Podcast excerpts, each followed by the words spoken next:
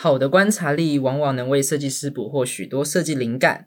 不知道如何培养日常生活中的观察力吗？这一期快来跟着坚俊一来做观察的练习吧。Design 啾啾。嘿欢迎大家继续回到这一期的佼佼设计，我是你们的 host Well。我是木 Well，你知道我想跟你分享一件事情。好，请说。我从大一就蛮喜欢去听，呃，很多设计相关的讲座嘛。然后现在听到大五，你的心得吗？对我一个小小的，呃，五年修得的心得对，有个小观察，一个小观，一个讲座小观察，是就是一个，如果那一场的讲者是一个很有名或很专业的设计师的话，然后如果台下听众是比较一般的听众，就不是那诶当然也有可能是设计专业背景的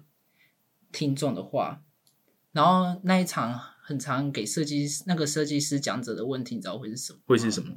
就他们一定很常问，想问那个设计师说：“哎，你是平常是怎么样去收集这些？哎，或者是拥有这些设计灵感的？”诶咱们获得这些设计灵感的，是然后这些设计师的回复，大概十个里面，大概有九位一定都会讲到这个这个建议，就是要多多观察、体验生活是。其实我蛮好奇，他的多多观察是指多去 Pinterest、多去 Design 这些网站看设计，还是要从日常生活中？他们的答复都，哎，应该说他们的给的建议，当然就是都是日常生活中嘛？对要去多多感受我们这样是会比较原创。对，这一定是会比较原创，然后会可以透过有自己的观察，形成对于自己某件事情的独特的观点，然后才有可能是来自于一个自己原创的东西。对，然后讲这个观察力，对于设，我相信在对设计领域来讲，观察力这件事情真的是有点老生常谈了。对，蛮常听到这件事。但真的不得不说，这好像真的是一个设计师来说非常重要的能力。然后，不管是你或是我们之前在学校求学的时候，设计学校求学的时候，老师也都，我相信，我好像记得大一的时候都一直很常听到老师跟我们说，要去懂得好好观察这个世界。那观察力这件事情究竟是个天分，还是是可以培养练习的技能呢？所以今天就为各位带来这本去年二零一九年五月出来的书，很台湾台湾出版的书啦。哦，台湾出版。对，一个来自日本设计师叫兼俊一的观察的练习。现在就来讲，简单讲一下兼俊一个人吧。好，兼俊一是一位影像作家，然后目前是在日本非常有名的多摩美术大学的综合设计学科担任讲师。然后是像呃，如果对台湾人来说的话，他最有名的应该就是呃我不忘了是几年的，反正台湾之前有个一样从日本来的展，叫做单位展。单位展我想是一七年、一八年吧，嗯两三年前的。然后兼俊一就是那个单位展的概念统筹。哦，然后另外兼俊一还有一个非常有名的策展经验，就是之前在二零一七年在日本的 Twenty One Twenty One Design Site 美术馆所筹划的 Athletes 展览，运动员展览。然后这个展览颠覆一般对于展览的想象，从各种角度来解析运动员的这个职业，然后透过体验式策展的方式，让一般一般的观众可以用透过各种的面向去体验到运动员这个角色。哦，所以他做了蛮多有趣的展览。对对对，近年来都在做展览嘛。对他其实很多作品的，哎，作品的方式都是用策展的方式，然后去向这个社会提案。了解，然后，因为这本书主要是在讲观察嘛，然后我们其实一开始也会很好奇，诶，这个作者到底对于观察的定义会是什么？然后，其实对金俊一来说，所谓的观察就是发现日常中的不寻常。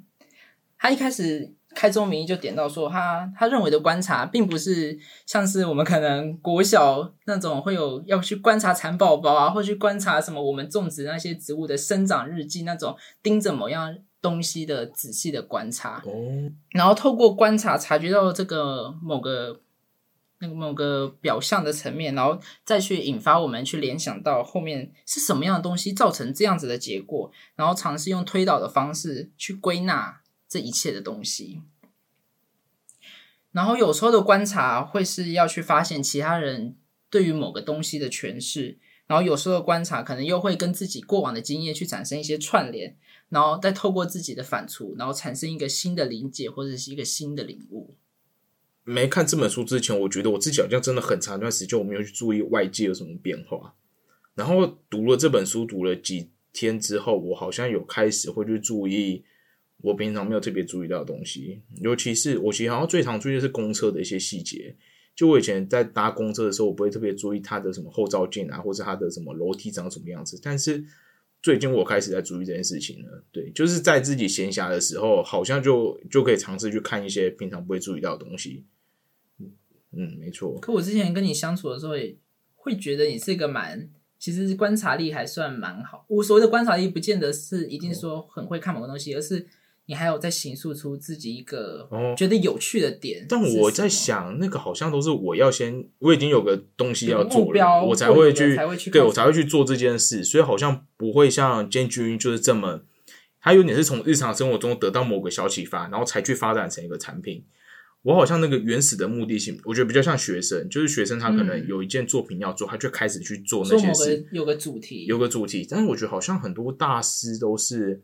他会有一天就突然说，哎，他想做某个东西，可是没有任何人叫他做那件东西，东西是他自己发现的。我觉得这可能就是不一样的地方，就是可能说观察大家都会观察，但是有些人他是呃变成一个习惯，他好像没有特别目的的去观察，但是他又可以观察出一些东西，而不是。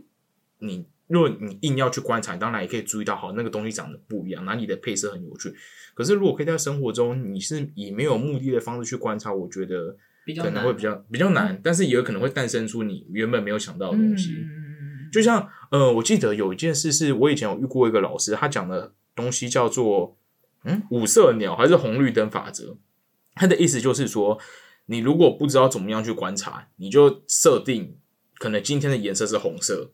我只要看到任何是红色的东西，我都会多看一眼，去看它到底是什么东西。好，你可能是消防栓，那可能很常见，甚至是可能一个红色招牌、红色的告示，甚至是红色的纸袋，或者红色的。嗯，假设是一个随身点，就可以突然去看一下哦，它的什么材质什么是什么，所以它这个好像叫五色鸟的方式吧，我觉得也是可以尝试的东西。就是你获得了，你好像锁定了某个范围，但是也没有很你的你定确定对，然后你也不会，嗯，例如你看到你走到个地方，然后看到一堆广告，你也不会眼花缭乱，你就突然说好，我今天的主题是红色，那我来看看红色都发生什么事好了，这是我觉得蛮有趣的啊。然后这本书有几个我觉得还蛮棒的点，或蛮我自己觉得蛮喜欢的一点是，他这本书其实不是在讲一个很理论，或者讲什么观察的原则要你去 follow 或去遵守的，而是透过作者自己亲身自己透过五十六个观察的实例，然后分享自己是如何观察，然后他是他是如何解读。或如何反刍察觉到的某个事情。第二个我觉得很棒的点是，作者为读者创造的一个体验式的阅读方式。其实是在这本每一篇每一篇的章节里面，他一开始都会先放作者拍的那一张照片，对，但他不会一开始给你文字，等于说那个版面就只会有那张图片。这样呈现的方式是希望透过读者自己先去观察，先去看这张照片，诶，有什么样不寻常的地方，然后。应该说留个时间让读者自己先去思考，翻到下一页的时候才会有才会亮出作者对于他这张照片的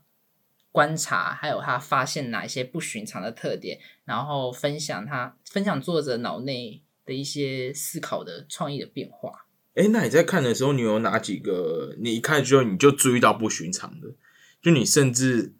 哎这样讲好了，你有看到什么是你一眼看到觉得很不寻常，然后或是你有的一眼看到就觉得。好像没什么特别的。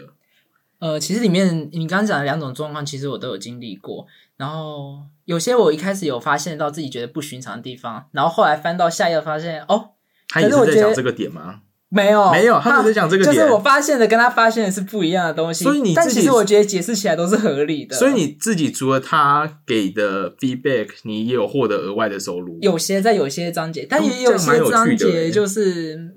有一些章节一开始看到图片会说，嗯。他到底在拍什么。没什么特别的，对对对对很像随手乱拍。但是，对对，他是有些是真的是很随手乱 乱，不是这样不能不是讲说随手手乱拍，吗嗯，因为我我自己在看里面很多就是那种随手，你可能手机拿着，那边有些按到，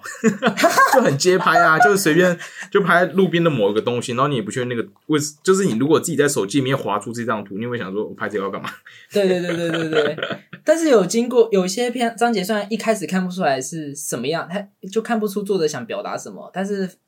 读到那一篇的文章的时候，就会发现哦，还蛮有趣的，还蛮有道理的对对对，还蛮有嗯。道理的。然后这边，所以这边我有整理几个作者他们他是怎样去透过哪几个观察的面向，然后去所以他有给几个方式嘛，或是可以对对对。或者主题啦，主题性的东西。像第一个，我想跟大家分享，就是其实我们可以观一开始观察，可以从我们可以从痕迹来去做观察，痕迹是指走路吗？它还是什么嗯开关？开都有关算吗？啊，嗯，诶、开关也算，所以就是在一个长期使用后留下来的，对，留下来的可能一些印记或者一些对。磨损的地方。像我这边想跟大家分享关于痕迹的，会是像是一至二篇，无意识走出最短的路径。嗯、我不知道我有没有发现，其实，在公园有时候一些草坪，其实可能默默都会有出现一个，原本可能都是绿意盎然的，但是有某几块很明显的凸块，我好像在网络上才看到这个说法，就是有没有 U 差？对对对？对，有 U 差，它就会 U 叉这个设计圈很常用这个例子来开始去做引导，就是其实可以看到那个小凸块，其实某个程度暗示着就是人们在无意识中会想要用最快的路径走到某个地方，对即使真即使真的量测起来也不会省到哪里去，但是这是一种人的无意识的行为表现。而且我觉得他这张照片更有趣的是，它不是一个很大块的区域，然后人切了一条线走，它就只是一个小转角，对，就是因为那个转角不是圆形的，是一个直角的，然后它就它上面草皮几乎就被人倒，被人的行为倒了脚，就是草皮被默默的倒了一个默默地 R 被倒了角或者一一个倒 C 对，没角错，，这个地方我觉得很细微，蛮有趣的欸。它比好像我们平常看到的东西更细微。对，就平常在网络上是蛮常看到那种什么公园或水泥地有个人就是跨越那边，所以就留下一条路径。可是它这个是小道就是被人工倒了一个角，蛮有趣的。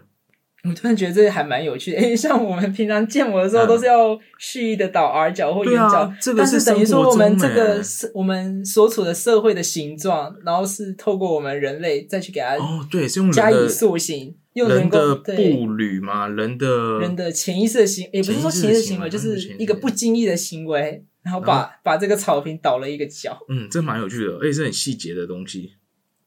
然后另外，呃，透过观察，其实像他呃这本书的第二大篇，就是在讲我们可以透过观察去察觉到自己一些自己本来不知道自己那么先入为主的思考，对，像是他二至一篇提到的一个早已看惯的色彩组合。我这边可以跟大家简单分享一下这一篇在讲的内容是什么。有一次，监军先生在搭地铁的时候啊，一般来说都是漆着灰色的排水管，灰色的排水管，对，我们一般那个排水管都是漆灰色的嘛，但他有一天在一个地铁站发现，那个排水管漆的不是灰色，而是漆一红跟一黄，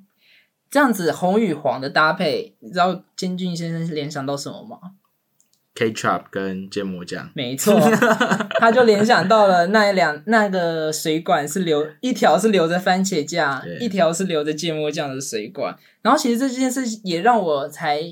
发现到说，哎，其实默默之中我们社会好像有一些已经定型或约定俗成的色彩组合的搭配。因为像建军先生在这篇有提到说，如果那一个场景里面，如果那两条水管都是红色。或都是黄色的话，其实还并不会有让他这样子对于酱料的联想，而是刚好一红加一黄的搭配，这样子的色彩组合，然后让他联想到这件事情。然后像我之前有时候好像默默看到绿加白加蓝的组绿，加白加蓝，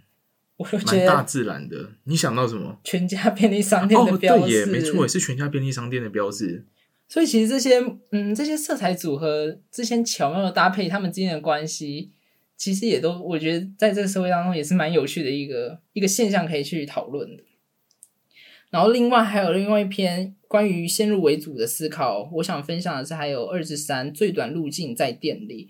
在 App 导航里面，建筑物通常都会是一个障碍物，所以等于说我们每次要到可能 A 到 B 点的时候，它里面所给的路径都一定是人行道或是人走的道路。但殊不知他在这一篇有提到说，某个地图 App 把百货公司的一楼也当做这些当做我懂地图你的意思计算路径的资所以那个地图会告诉你怎么抄近路，对，然后吹一下冷气。我觉得在夏天蛮实用的，就是你可以吹一下冷气。哦对对，夏天还不错。但我觉得这好像是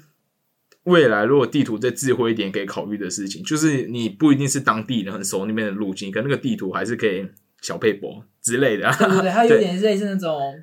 呃小 paper 的对小 paper 然后我个人觉得很有趣的是，他这本观察的书，我们刚才前两个讲到都是视觉的，它很有趣的地方是它不是全部都在讲视觉的。我记得我有看到一篇，我不知道木有没有影响，他是他开车经过一个地方的时候，然后注意到车子底下有那个起伏，所以车子就会咚咚咚咚咚。但是那个东西不是原本在那个地上的，它是突然出现，就那个地方平常没有要被拿来减速，然后才发现哦是前面有施工。对，其实建俊一先生在这本观察练习里面有好多篇都是在讲说一种讯息的传达。嗯，我不再只是透过视觉，而是透过其他的方式去让你理解或让你感受到。它蛮有趣的是，这个地方讲到的东西就开始不只是你去观察生活中的东西，它有些开始是用身体去感觉的，它不是只 focus 在视觉的这个部分。嗯，因为我觉得他在讲这种体感观察的部分，反而好像是对于如果听众不是设计师，反而更可以注意到地方。就像我有认识一个学姐，她本身是瑜伽老师，她就很随时注意自己的呼吸状况，所以她可能会观察到自己在下楼梯啊、走路啊，或者在不 或者在捷运，在不同的场合，在繁忙的场合，或是在没什么人烟的场合，她自己的身体状况是什么，好像可以注意到自己的健康状况嘛，或是反正你可以多去感受到不同的环境，或是不同的东西带给你的讯息，这样子。我觉得好像是大家也可以练习的地方，就除了视觉，因为视觉是大家蛮容易可以注意到的。但如果是用身体感受的话，我想可以好像活得更认真呢。就是你现在几乎听的当下，你好像就可以去想你现在椅子坐起来的感觉，就是平常可能已经遗忘很久了，或是过于舒适，你已经忘记那个东西接触起来的感觉。嗯，我知道为什么他会这样想，因为他是做展览的，所以展览的很在乎观众的的体验，体验，所以会很多东西，它可能不像画展，就东西都挂在墙面上就好，还有很多东西是观众要坐进去或者走进去。所以他在讲这一篇的时候，他其实在讲一个重点，比较是你可以去改变你的标准或是使用的单位。原本这个东西是用视觉去呈现的，可是会不会你转换了一个方式去传递你的讯息，你改成用触觉或用听觉？会让大家有对于同样的东西有不同的体验，因为大家可能看多了，他就会觉得疲乏。但是你突然是让他身体感受到的，我想你如果是做策展啊，或者做设计，好像可以体验。当你一样要传达一个讯息给听众的时候，但是你透过的不是原来的视觉，而是一个新的方式。但说到展览，其实我觉得最好观开始观察，好像其实旅行呢、因为你去旅行一定会到一个新的地方，尤其是你如果是一个人旅行，我觉得你会，因为你如果有伴侣的话，你们可能会在聊天，但是你说会有分心需要会分心。嗯，但是如果你是一个人旅行，好像很容易注意到新的东西，或注意到不同的细节。对啊，其实旅行也就是换个环境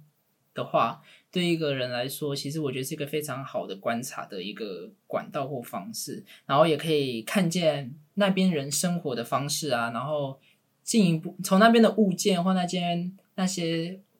呃街道上物件的摆放的方式，也都可以进一步让你自己思考说，诶，当地居民或当地人的生活方式，他们背后的生一些生活脉络，为什么会促成这样子的哦？对，就像我有看到一篇是台湾是不太下雪的地方，然后它有一篇好像是在讲雪国的垃圾收集桶、垃圾桶，你有看到这篇吗？有有有有有，它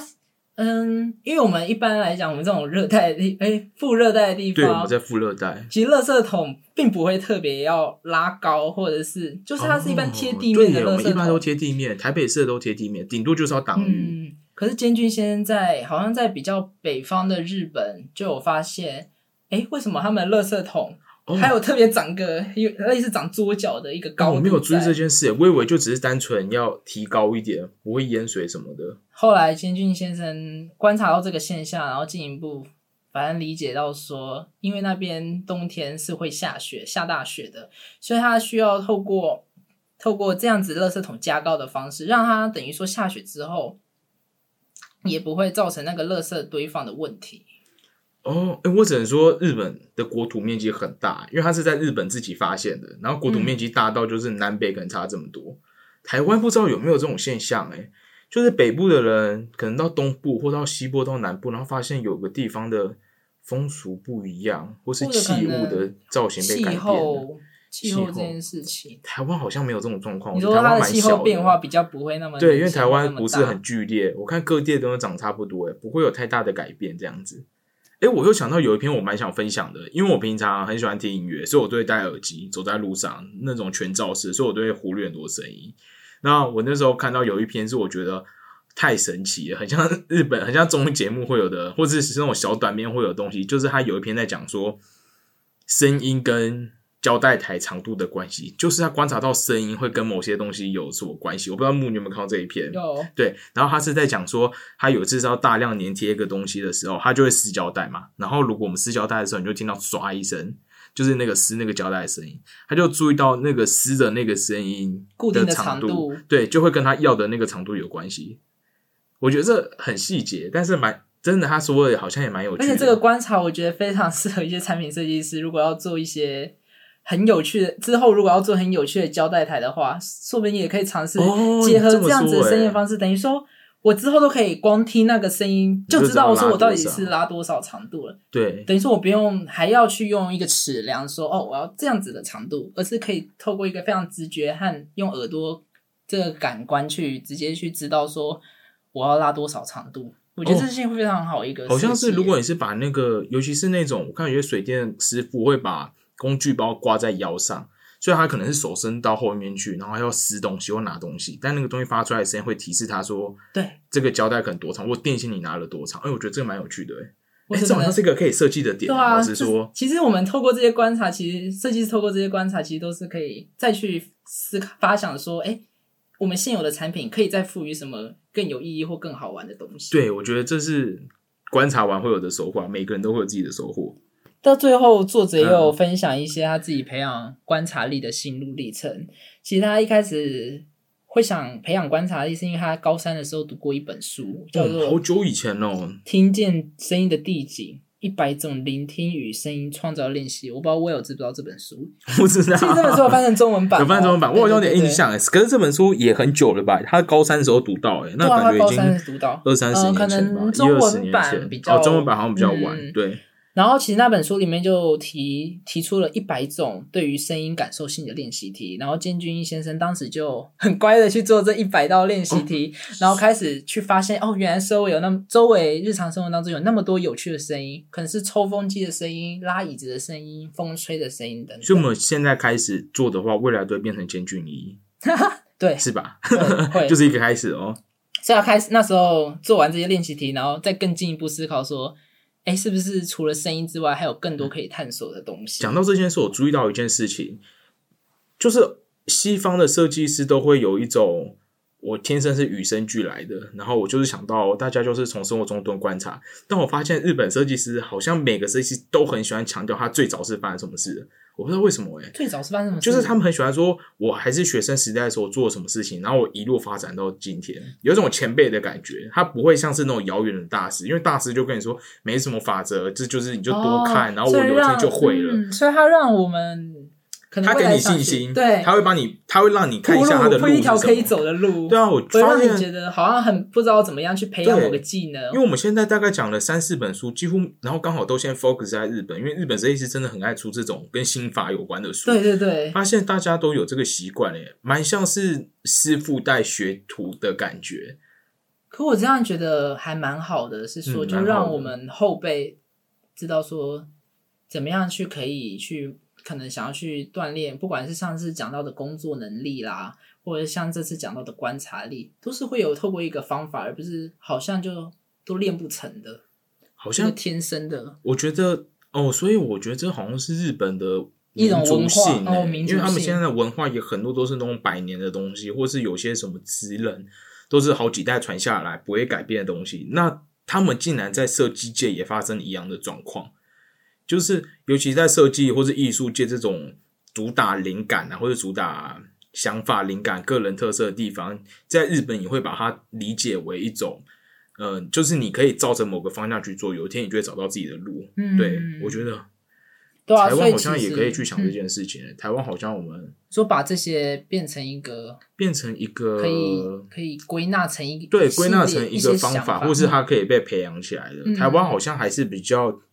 推向突然蹦出来的明星设计师，诶，我觉得，嗯对，对，嗯，这好像跟民族性蛮有关系的。所以其实，在最后，金君野先生也也有跟我们再次打信心针，说，嗯，其实经由观察而产生的新发现，这样子的技能，其实每个人都是可以培养的，它不是百分之百的天分。然后你只要知道自己该着眼在何处，要观察到什么，然后设定适当的提问。所以作者认为，发现创意并不是靠天赋或运气啊，而是靠这种观察技术的累积。他说设定适当的提问是什么意思？像是可能要教开始问自己，要有像我看到这某个某像好，就刚刚垃圾场好了，对，我经过那个垃圾场，可能给自己的提问就要会是说，哎，为什么它会长这个样子？等于说要透过一些提问去让自己引导，说要去触发自己去思考某些事情。对，所以他就是想要透过这样，其实可以开始透过这样一直不断发问，或一直不断发问背后的为什么，那为什么，然后开始慢慢慢慢慢慢铺陈出整个看到表面下下面事情的后面的背后的脉络。所以，为了可以有好的发现，就必须要做观察的练习，去养成这个观察技术的累积。好啊，所以最后，其实我觉得观察就是一种有意识的，是要有意识的去感受我们所处的世界。然后，就像 Will 可能在前面有讲到，是说我们可以透过某个主题、某个主题的观察。因为如果可能不知道，因为我们有时候在想着说，好要出去观察，但是如果没有一个明确的带一个目标或带一个主题性的话，你可能会很非常茫然。所以，其实，在做这种观察的练习，像坚俊先生后面有提到说，我们一开始练习的时候，可能可以赋予自己一个主题。对，因为我像我刚刚前面提到那种五色鸟或是什么红绿灯的方式，嗯，因为你有时候可能走在路上，你就可能观察观察，那就开始看到一些广告，你就忘了这件事情了。但是红色就是你设定颜色这件事情，有点是强迫自己啦。就你有时候看到一个东西，你可能已经看久了，你就一眼看过去，你也觉得没什么特别的。但假设它就刚好是红色，你就觉得我必须要找出它到底有哪里特别的。嗯所以这是也是一个，如果你尝试了很久，然后你都觉得好像没有注意到生活中什么有趣的东西，那不如就可以先试着有。这其实我们一个、嗯我认识的一个设计老师所提供的，他叫做哎他谁？冬至吴冬至，哦，吴冬至哦。对他也是一个产品设要你要计师，你要先哦好，对，然后这吴冬至老师，是谢谢吴冬至老师大家提供的方法。然后我记得那堂课讲那题外话好了，那堂课好像大家都很累很昏沉，然后好像没有人认真上他的课，然后好像讲一讲，他就开始讨论东西，他可能就觉得还是先讨论大家设计好了，就可能理论的东西可能大家很累或听腻了。但是我想跟他说，我其实有注意这件事情，因为我后来好像。偶尔会这样做，就是我如果要找题目或干嘛的，我可能就会好 focus 一个颜色。我觉得这是一个蛮有趣的东西啦。因为像我现在眼前就有一个杯子硬碟，哦，它是它是红色的地方，它形状长得很特别，但我从来没有去 特别注意这件事情，而是我刚刚现场正在讲红色这件事情的时候，我才发现到了。对，对，然后有了这个观察力，我觉得某种程度，因为我读完这本书，发现可能人们也要具备一点想象力跟联想力，然后把这个观察力可以放的，诶，把观察到的东西可以赋予它一个更有意义的东西。对，没错。然后我们从一开始讲到，它从可能是你人为的一些痕迹啊，注意到人的习惯改变，然后甚至是你可能视觉上的颜色改变，然后到你体感上感受到可能不同的震动、不同的声音，那它可能传达的事情会不会是你一开始没有注意到的？所以你不只可以从视觉啊、听觉等等东西去感受，然后如果你想尝试。你在新的这个工作的年度啊，或是你还是在学学生，你想去尝试要如何在生活中去培养呃观察的练习呢？你可以参考就是兼具于刚刚提供的方法，或者是我刚才提到呃一个设计大师所提供，就是利用设定颜色主题的方式，让每天可以有一个挑战，或是特别去关注某个颜色，长久下来，我觉得是一个培养一些灵感不错的方式。木，你知道 你知道我都在什么时候看这本书吗？所以我觉得是在上上厕所的时候看，因为它不是一本你适合在桌子前面一直看的书，因为它都已经在讲小发现了。你如果很认真读它，感觉那个气氛就不对。我觉得它就是很适合放在厕所，我真的不能放在。厕所啊，就放在厕所，哎，这本书其实真的是非常好读的一本书，而且文字量或讯息量。很多很复杂。度真的不会到很复杂，而且它每篇都非常独立啦。而且它有一篇很神奇，我那时候看到的时候，它所有的字都有上阴影，就直接浮起来。然后我就想说，它其实里面文字都会因对啊应它那一篇的主题去做一些小变化，这也蛮神奇的。是作者的一个小巧思。对，好了。然后这本书真的看非常快。快，好像那时候在有一次学校上的不是很重要的课，直接把它看完了。你可以说是什么的课吗？嗯，反正大家不知道我设计们的课，好啦，我承认啦，我可能那一以一个天在报告，学长的身份，那一我觉得真的天是其他很无聊。组在报告啦，然后我不知道要干嘛，所以就嗯，然后就看书吧啊。。那我觉得那堂课真的不是很有趣。如果是那堂课老师听到我们这个话、我希望你可以做一些改变。我没有要批评，我只是觉得可以做一些改变，就让那堂课更有趣。我不能说它没用，我只能说它现阶段很不有趣。老师加油，老师加油，就老师加油。老师你要需要观察的练习，观察学生的练习啊，。对啊，观察学生的练习。好，大家拜拜。好，大家拜拜。嘿、谢谢大家这期继续的收听我们的佼佼设计。那我们现在已经在 iTunes、Spotify 还有在 SoundCloud 上面上线。那目前呢，在 iTunes 底下可以给我们 feedback，然后可以给我们一些 comment。然后另外，如果你是在 Spotify 收听的民众，你也可以呃写 mail 到我们的信箱，告诉我们你们对于这一期有什么想法，或是你有什么想听的设计内容、想看的设计的书籍，也可以分享给我们，让我们可以彼此多一点互动，或者让我们知道你是谁在听这个节目。好啦，我们下次再见，拜拜。